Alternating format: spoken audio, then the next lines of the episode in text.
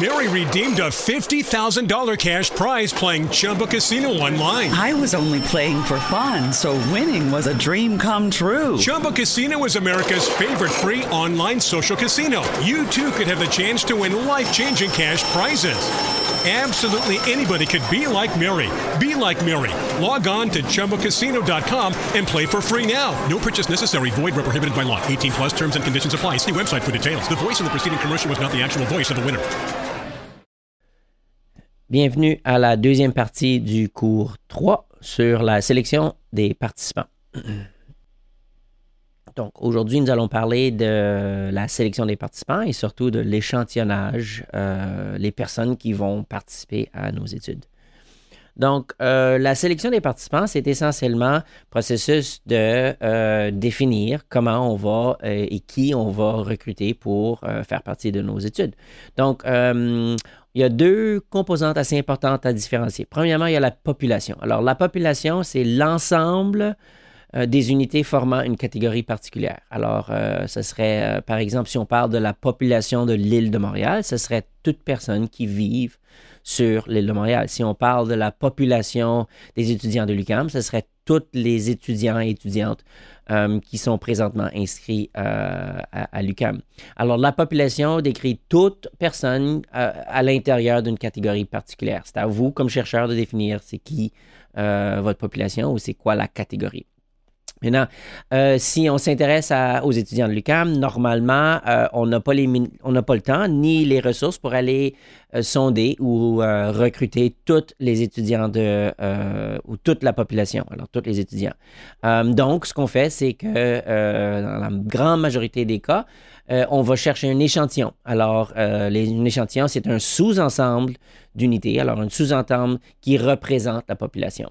Alors, comme vous voyez à l'écran, il y a la population en général ou la population déterminée, et puis à l'intérieur de cette population, on va recruter un, un échantillon.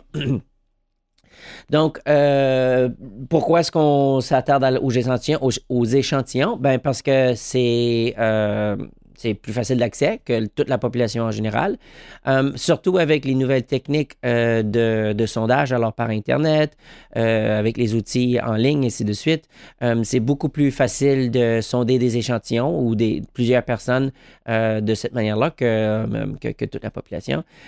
souvent, c'est impossible de rejoindre toute euh, l'ensemble de la population. Alors, s'il y a des étudiants qui ne vérifient pas leur courriel ou euh, répondent pas leur téléphone, alors des fois, euh, c'est simplement impossible de rejoindre la population. Donc, on, se limite à un échantillon. et puis, les avantages vraiment de l'échantillon, c'est on épargne beaucoup de temps, on épargne beaucoup d'énergie et puis on épargne beaucoup d'argent.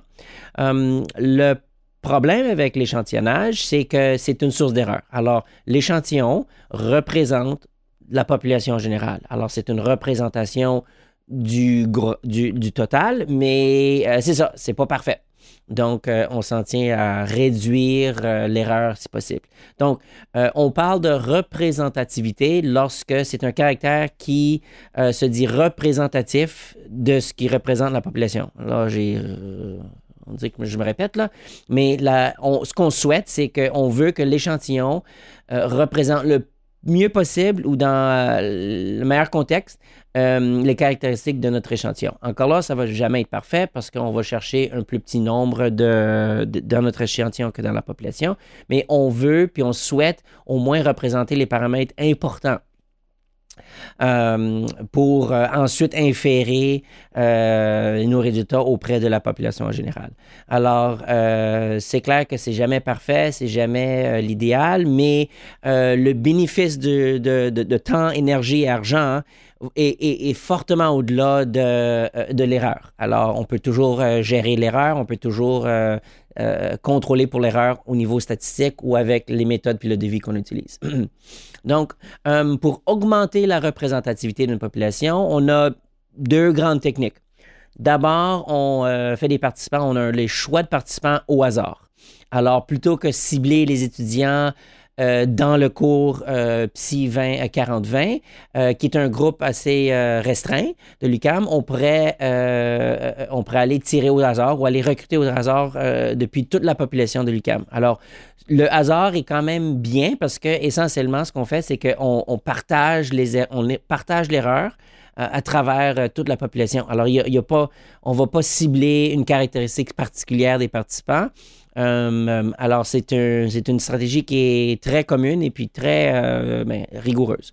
Deuxièmement, pour augmenter ou pour, pour, pour augmenter la représentativité ou pour améliorer la représentativité de notre échantillon, on souhaite augmenter le N, alors augmenter le nombre de participants au, plus grand nombre possible, ou disons lo- logiquement, pas logiquement, mais en termes de logistiquement parlant, en termes de temps et énergie, on va essayer d'aller chercher le- le plus euh, de participants possible.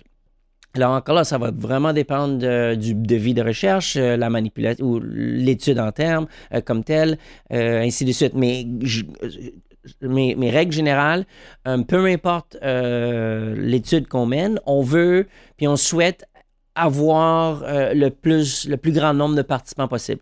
Encore là, plus on a de participants dans notre échantillon ou plus on a de participants qui représentent notre échantillon, plus on va chercher les différentes caractéristiques puis les nuances de la population.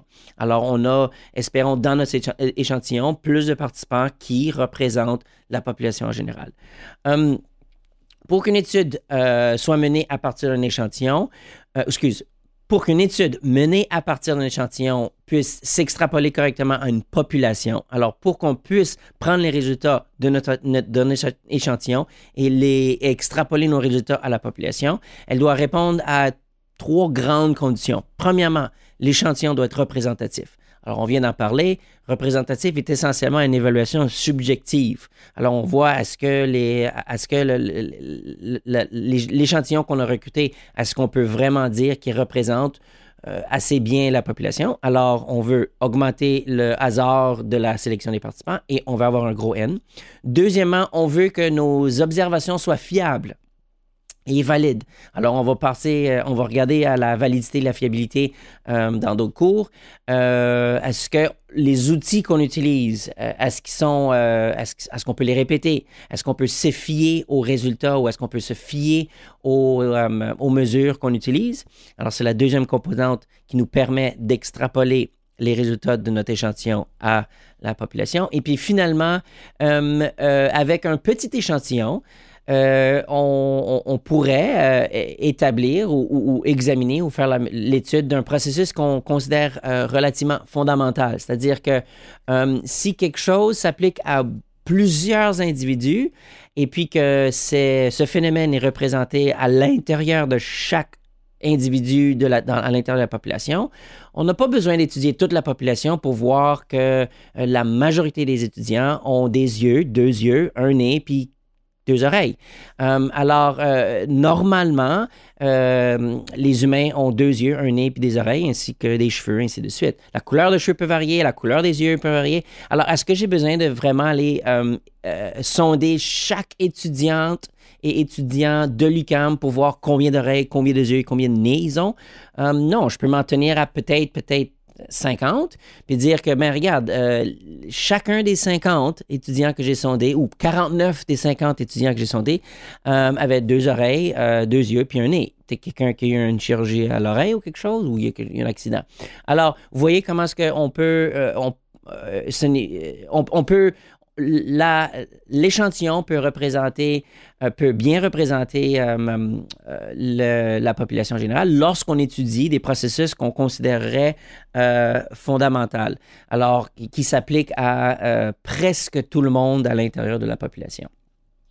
Alors, la taille d'échantillon, comme on a mentionné dans la précédente acétate, est très importante puisque euh, elle augmente la variabilité des personnes euh, à l'intérieur de notre échantillon. Alors, plus l'échantillon est grand, plus la variabilité des résultats obtenus reflète fidèlement la variabilité des résultats observés auprès de la population.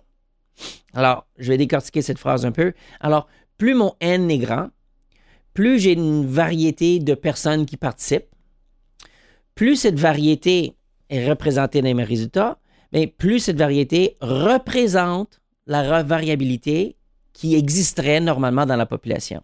Alors, c'est une des raisons pourquoi c'est une manière essentiellement d'aller chercher euh, un, échantillon qui est euh, relativement représentatif. On peut déterminer la taille d'échantillon en considérant le devis de l'étude. Alors, c'est clair que si on veut faire des entrevues, euh, on ne peut pas aller faire des entrevues avec 1000 personnes. Alors, c'est quasiment impossible. C'est beaucoup, beaucoup de travail. Euh, alors que si on fait un sondage euh, en ligne sur l'Internet, ou par exemple, si on, fait un sondage sur la personnalité et les intentions de vote, ça, c'est relativement facile. On peut même les envoyer par texto, il y a des outils en ligne incroyables. Alors, on peut aller chercher des milliers de personnes. Alors, le devis d'étude va, va, va, nous dire ou va définir un peu la taille d'échantillon logistiquement parlant ou logistiquement possible. Euh, le nombre de variables, c'est clair que plus on a des variables, euh, plus l'étude est complexe, et puis plus euh, l'étude est complexe, là, on rentre dans des problèmes de, sélection des participants, ou pas des problèmes, mais là, on, rentre dans des limites. normalement, on va augmenter, on va souhaiter aller chercher le, un très grand N ou un très grand euh, euh, nombre de participants à l'intérieur de notre échantillon lorsqu'on étudie un effet psychologique qui est relativement faible. Alors, euh, par exemple, on sait très bien que l'anxiété est reliée assez fortement à l'estime de soi. Alors, c'est un phénomène avec une, une puissance d'effet assez moyennement forte. Euh, mais disons que je parle euh, de, l'induction ou de l'effet émotif d'un vidéo. Euh, puis c'est un petit vidéo d'une petite fille qui pleure. Maintenant, l'effet psychologique de ce vidéo affectif est relativement faible, dans le sens que ce n'est le vidéo ne va pas influencer tout le monde parce que ça va peut-être influencer seulement certaines personnes. Alors, lorsque l'effet euh, notre phénomène psychologique qu'on étudie a un effet relativement faible, c'est très important d'aller chercher euh, un grand N. Pourquoi? Pour être capable de détecter l'effet auprès euh, de notre grand échantillon. Si, il y a deux risques avec l'effet faible. Soit que on a un petit échantillon, puis on ne détecte pas le petit effet à l'intérieur de l'échantillon. Alors, on va croire que l'effet n'existe pas. Alors là, c'est on a manqué de détecter l'effet parce que euh, ben, on n'a on pas recruté assez de personnes. Ou euh, ben c'est ça. Ça, c'est le, plus gros problème avec, euh, avec les petits effets. Alors, d'où l'importance d'aller chercher euh, un grand N lorsqu'on étudie des phénomènes qui sont, relativement faibles. Hum, finalement, euh, la taille de l'échantillon va, dépendre dépendamment de les techniques d'analyse statistique qu'on va utiliser.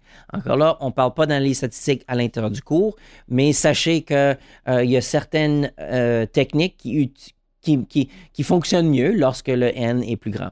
Règle générale, plus le N est élevé, mieux c'est dans presque toutes les circonstances. Il y a, je ne sais pas s'il y a même une circonstance où ce que l'N, un grand N est négatif. Euh, c'est ça.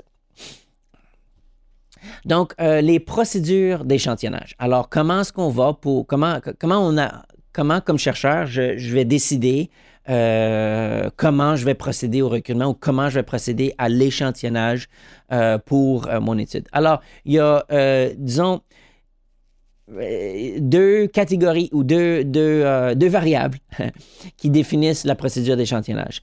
Il y a, euh, disons qu'on commence avec les colonnes, il y a soit probabiliste ou aléatoire ou il y a empirique. Alors, ça, c'est deux grandes catégories.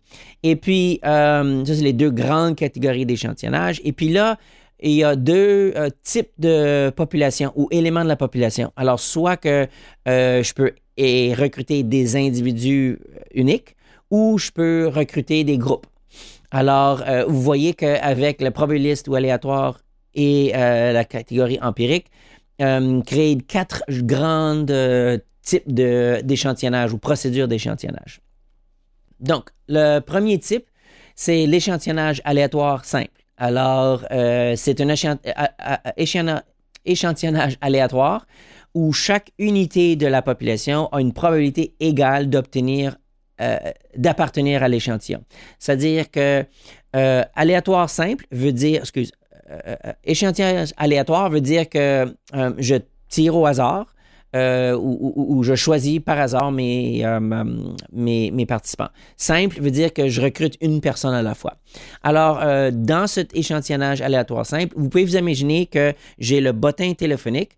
si vous ne savez pas c'est quoi un bottin téléphonique, ben c'est dans le temps, on avait les pages blanches où chaque individu qui vivait dans un village ou dans un, quartier était dans le, le, bottin de page blanche. Alors, on avait le numéro l'adresse et le numéro de téléphone euh, des personnes dans le quartier. Alors, si je prenais le bottin téléphonique euh, physique et puis je feuille euh, le bottin et puis j'arrête n'importe où. Alors, de manière relativement aléatoire, j'arrête et puis je choisis cette personne ici et puis je la téléphone pour faire, pour lui demander de faire partie de mon étude. Ça serait un exemple d'échantillonnage aléatoire simple. La raison pourquoi euh, euh, ben c'est simple, c'est un individu. C'est aléatoire parce que je choisis par hasard où j'arrête sur quelle feuille et puis sur quelle ligne. Euh, deuxièmement, il y a la composante de probabilité égale d'appartenir à l'échantillonnage. C'est-à-dire que toutes les personnes inscrites dans le bottin téléphonique ont une chance ou ont, ont la probabilité, ont la même probabilité de se faire recruter. Euh, alors, tout le monde a leur nom qui apparaît dans le lit, dans le bottin, une fois. Et donc, tout le monde a une chance sur un million, ou euh, pas un million, mais des, des, des 10 000, de, euh, sur d'être appelé. Donc, l'un des avantages serait que ben, c'est une sélection indépendante du chercheur, c'est-à-dire que j'ai aucun euh, le hasard et puis c'est pas moi qui décide qui appartient au, euh, au bottin téléphonique parce que c'est le bottin qui définit ça. Euh, c'est assez bien représentatif de la population puisque toutes les toute la population d'un quartier ou d'une ville euh, serait euh, à l'intérieur de ferait partie de ce bottin. Et puis euh, les différences entre les participants est purement due au hasard. C'est-à-dire que si je choisis Madame à la page 10 versus Monsieur à la page 256, les différences sont purement dues au hasard ou ce que j'arrête de, de, sur le bottin. Maintenant, les désavantages. Premièrement, c'est coûteux parce que euh, il faudrait que j'en recrute beaucoup. Euh, ça nécessite aussi la liste complète. Alors, il faudrait que je m'assure que chaque personne qui habite dans le village ou dans la ville soit que leur nom soit euh, à l'intérieur de, ce bottin. Alors, si quelqu'un, si on manque, si quelqu'un n'est pas inscrit dans le bottin, bien là, ils n'ont pas la chance de, de se faire recruter. Alors, essentiellement, ça requiert la liste totale de la population en général. Hum, parfois, euh, c'est impossible parce qu'il euh, y a des personnes qui refusent d'être sur la liste. Hum, et puis, il y a toujours un certain biais parce que là, ça revient à comment on arrive à faire l'aléatoire. Disons que euh, la manière que je que je feuille avec le bottin, c'est que je commence d'en arrière, puis j'aboutis au début. Alors, tu sais, je vois comme euh, peut-être que j'ai plus tendance à arrêter tôt parce que j'ai mal au pouce. Euh, et donc, je vais, peut-être euh, choisir par hasard ou je vais peut-être moi choisir les personnes qui, dont leur nom de famille commence avec ST et ainsi de suite. Ou peut-être que ça serait l'opposé. Peut-être que moi, je vais arriver, j'ai plus tendance à attendre pour un certain temps. Alors, veux, veux pas, il y a des biais possibles, dépendamment de comment on arrive à choisir si on, comment on arrive à choisir au hasard euh, notre échantillon ou les participants. Deuxième type, c'est l'échantillonnage stratifié. Alors, l'échantillonnage stratifié est un échantillonnage de la population.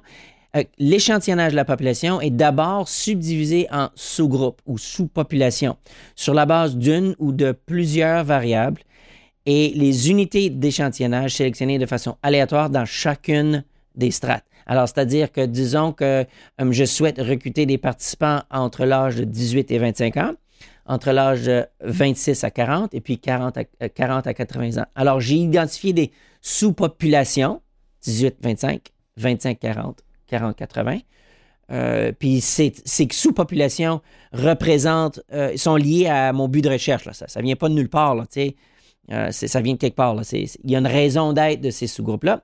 Maintenant, à l'intérieur du sous-groupe 18 à 25, je vais aller faire une sélection aléatoire. Euh, alors, soit par le bottin téléphonique, soit par, euh, encore là, ben, en fait, le bulletin téléphonique ou la liste d'étudiants de l'UCAM. Alors, je peux faire, je peux faire une sélection aléatoire. alors, L'avantage de ce genre d'échantillonnage stratifié, c'est qu'on augmente la représentativité des sous-groupes importants à notre étude. Alors, si pour nous, pour nous, dans notre étude, c'est important d'avoir une représentativité des différentes strates d'âge, bien là, j'impose euh, un paramètre à mon échantillonnage. Je veux m'assurer qu'il y a autant euh, de groupes de jeunes que de groupes de, jeunes adultes que de, personnes un peu plus âgées. Euh, donc, c'est comme c'est exactement comme l'échantillonnage aléatoire simple, sauf qu'on rajoute euh, cette, euh, ce paramètre euh, pour s'assurer qu'il y a une représentativité dans la gamme d'âge. Alors peut-être qu'un autre, ben, un autre échantillonnage qui est assez commun, c'est autant d'hommes que de femmes. Alors disons qu'on veut avoir, s'assurer que les sexes sont représentés. disons qu'on voudrait avoir, on étudie auprès de la population de l'UQAM, des, étudiants de l'UQAM, on voudrait peut-être créer des sous-groupes où ce que tant d'étudiants dans la faculté d'art, la faculté de sciences, faculté de management. Alors, on pourrait peut-être représenter les différents types de programmes auxquels l'étudiante euh, est inscrite. Tout dépendamment de euh, notre but de recherche et puis euh, ce qu'on souhaite représenter auprès de notre population pour notre étude à nous, dans notre contexte. Euh, il y a les mêmes euh, désavantages que l'échantillonnage aléatoire. Alors, des fois, c'est difficile, des fois, euh, il y a le refus, et puis des fois, il y a quand même, il y a toujours un peu un biais, dépendamment de la méthode qu'on utilise pour le rendre aléatoire ou pour faire une sélection aléatoire.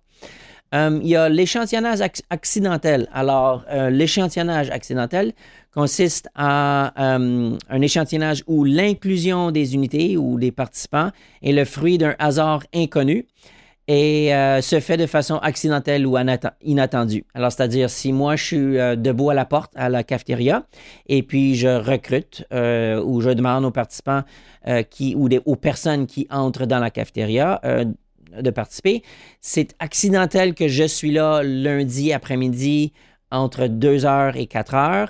Et puis, c'est aussi accidentel que les personnes qui se pointent à la, cafétéria soient là en même temps que moi. Alors, euh, c'est relativement économique comme échantillonnage puisque, euh, ben, euh, si on choisit un endroit où il y a beaucoup de, va-et-vient, ça nous permet d'avoir d'avoir d'avoir accès ou de, recruter plusieurs personnes. Mais il y a des grands désavantages parce que là, il faut se poser la, question, euh, euh, ben, il y a des grands désavantages de risque accru de billets de sélection ou billets d'échantillonnage, dans le sens que qui sont les personnes qui euh, vont à la cafétéria?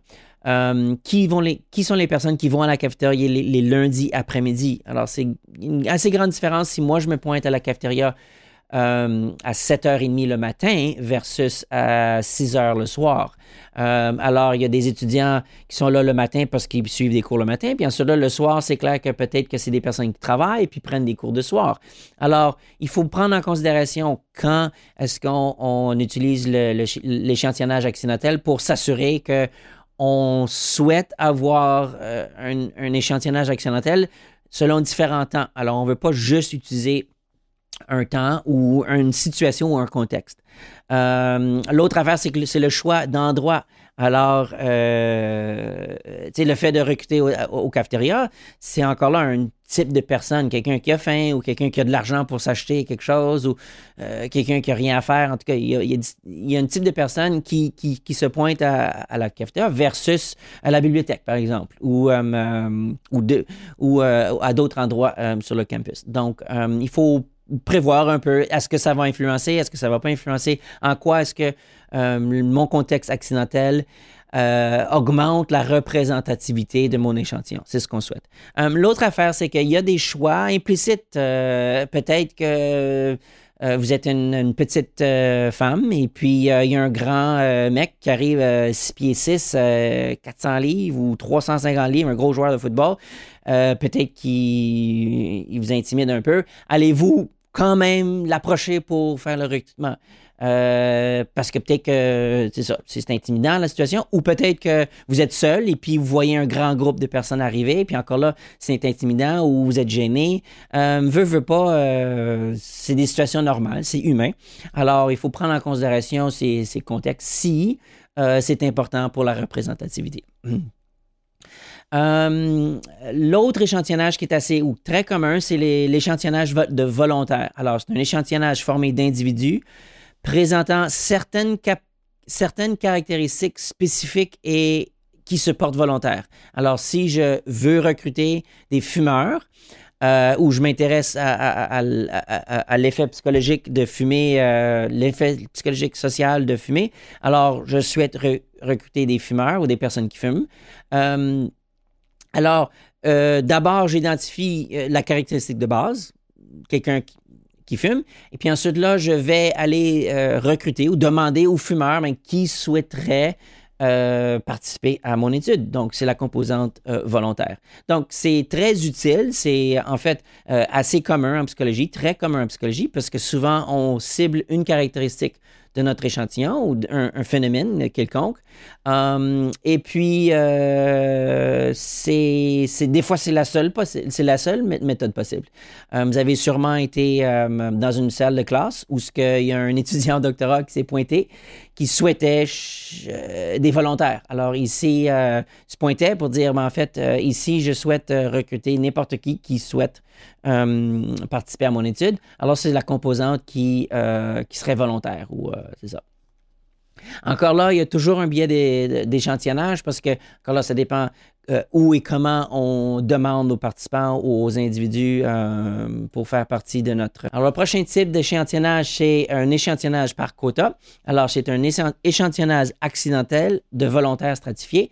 Alors, on a déjà vu l'échantillonnage accidentel avec l'exemple de la cafétéria. Ici, ce qu'on rajoute, c'est volontaire stratifié. Alors, si je me pointe à la, cafétéria, puis je souhaite recruter autant de participants euh, de la première année que la deuxième année, que la troisième année du bac, alors là, une des premières questions que je demanderai aux participants, c'est euh, souhaitez-vous euh, participer à mon étude? Et puis ensuite, là, je leur demanderai euh, euh, dans quelle année du bac euh, êtes-vous? Et puis là, euh, j'essaierai de euh, m'organiser pour recruter autant de personnes dans chacun des sous-groupes que j'ai définis. encore là, c'est, on revient aux avantages de l'échantillonnage accidentel. C'est relativement moins coûteux. ça assure, c'est un peu mieux dans le sens que ça rajoute un peu cette strate ou ces sous-groupes de représentativité si c'est important. Euh, mais on retourne encore au risque de, de biais d'échantillonnage. Encore là, dépendamment de où, quand, comment euh, je me place et puis les, problèmes avec la composante accidentelle. Euh, on a ensuite euh, les échantillonnages par grappe. Alors, c'est euh, là où on commence à. C'est la stratégie où ce qu'on recrute des groupes de personnes plutôt que des individus. Alors, en général, l'échantillonnage par grappe, c'est on souhaite on souhaite recruter des classes ou des groupes préexistants, alors, ou des individus à l'intérieur des groupes. Alors, au lieu d'aller chercher chaque individu à l'intérieur du groupe, on va aller parler au groupe en général. Um, euh, par exemple, si je souhaite euh, évaluer, euh, si je m'intéresse à, l'activisme euh, civique euh, ou à l'implication civique euh, et puis la, santé psychologique, mais là peut-être que j'irai cibler les organismes universitaires qui font, qui sont impliqués dans les activités civiques. Alors là, au lieu d'aller chercher chaque individu, j'irai parler ou j'irai recruter le groupe, ou au moins voir si je pourrais euh, présenter au groupe ou parler au groupe. Um, comme échantillonnage, c'est comme l'échantillonnage aléatoire et accidentel. Alors, c'est plus économique parce qu'on recrute plusieurs personnes d'une shot. Alors, au lieu d'aller parler à 15 personnes ou 20 personnes, on parle à un groupe. Puis là, on risque d'augmenter notre N euh, relativement vite. Um, cependant, on a encore les, les, les, euh, les, les désavantages de l'échantillonnage aléatoire et accidentel. Encore là, le biais de représentativité, euh, le biais d'échantillonnage de, existe toujours. Euh, alors, euh, on tourne toujours à, ben, est-ce que c'est vraiment représentatif? Est-ce qu'on induit un biais? Est-ce que je choisis seulement un type de groupe? Ainsi de suite. Et puis, un des problèmes, c'est que si nos groupes sont très homogènes, ben là, c'est un peu comme si je recrute seulement un type de personne. Alors, encore là, Puis si, si- je recrute seulement un type de personne, ben là, ce type de personne ne représente peut-être pas la population. Alors, l'avantage du groupe, c'est qu'on va souhaiter, on recrute plusieurs personnes en même temps. Mais le désavantage, c'est que peut-être que ces personnes-là sont tous très, très, très semblables, pour d'où la raison de leur groupe. Alors, des fois, il y a des avantages, des avantages à recruter. Euh, encore là, on se pose toujours la question est-ce que mon échantillonnage représente le mieux possible la population, compte tenu le cont- euh, euh, étant donné le contexte de, mon étude? Donc, euh, ça, met, euh, ça met fin à. euh, ça met fin à. Ça met fin au type d'échantillonnage. Hum, un- un- un- une petite note par rapport au terme aléatoire. Alors, on a vu dans ce cours euh, le terme aléatoire. Euh, on va voir plus tard euh, ce même terme aléatoire. Alors, on va, on va parler de assignation aléatoire plus tard dans les devis. Ici, on a un échantillonnage aléatoire. Alors, dans toutes les années passées où je donnais le cours, il y avait toujours une confusion par rapport à l'utilisation du mot aléatoire. Euh, sachez que maintenant, on parle d'un échantillonnage aléatoire où on a le bottin téléphonique et chaque personne a la même probabilité de faire, de, de, participer à notre étude. Alors, ça, c'est la première utilisation du terme aléatoire. Plus tard, on va voir euh, une autre utilisation du terme euh, aléatoire dans un contexte très, très, très différent et la définition est assez différente puisqu'on rajoute assignation aléatoire euh, dans, euh, dans la prochaine po- composante. Alors, euh, c'est une petite astuce pour voir, rappelez-vous qu'aujourd'hui, dans la sélection des participants, on parle de l'échantillonnage aléatoire, alors le sous-groupe qui représente la population, qui, qui a été choisi aléatoirement. Alors, l'échantillon est aléatoire. Sur ce, on se voit au prochain cours. Lucky Land Slots asking people what's the weirdest place you've gotten lucky? Lucky? In line at the deli, I guess? Aha, in my dentist's office. More than once, actually. Do I have to say? Yes, you do. In the car before my kids' PTA meeting. Really? Yes. Excuse me, what's the weirdest place you've gotten lucky? I never win and tell. Well, there you have it. You can get lucky anywhere playing at LuckyLandSlots.com. Play for free right now. Are you feeling lucky? No purchase necessary. Void where prohibited by law. 18 plus. Terms and conditions apply. See website for details.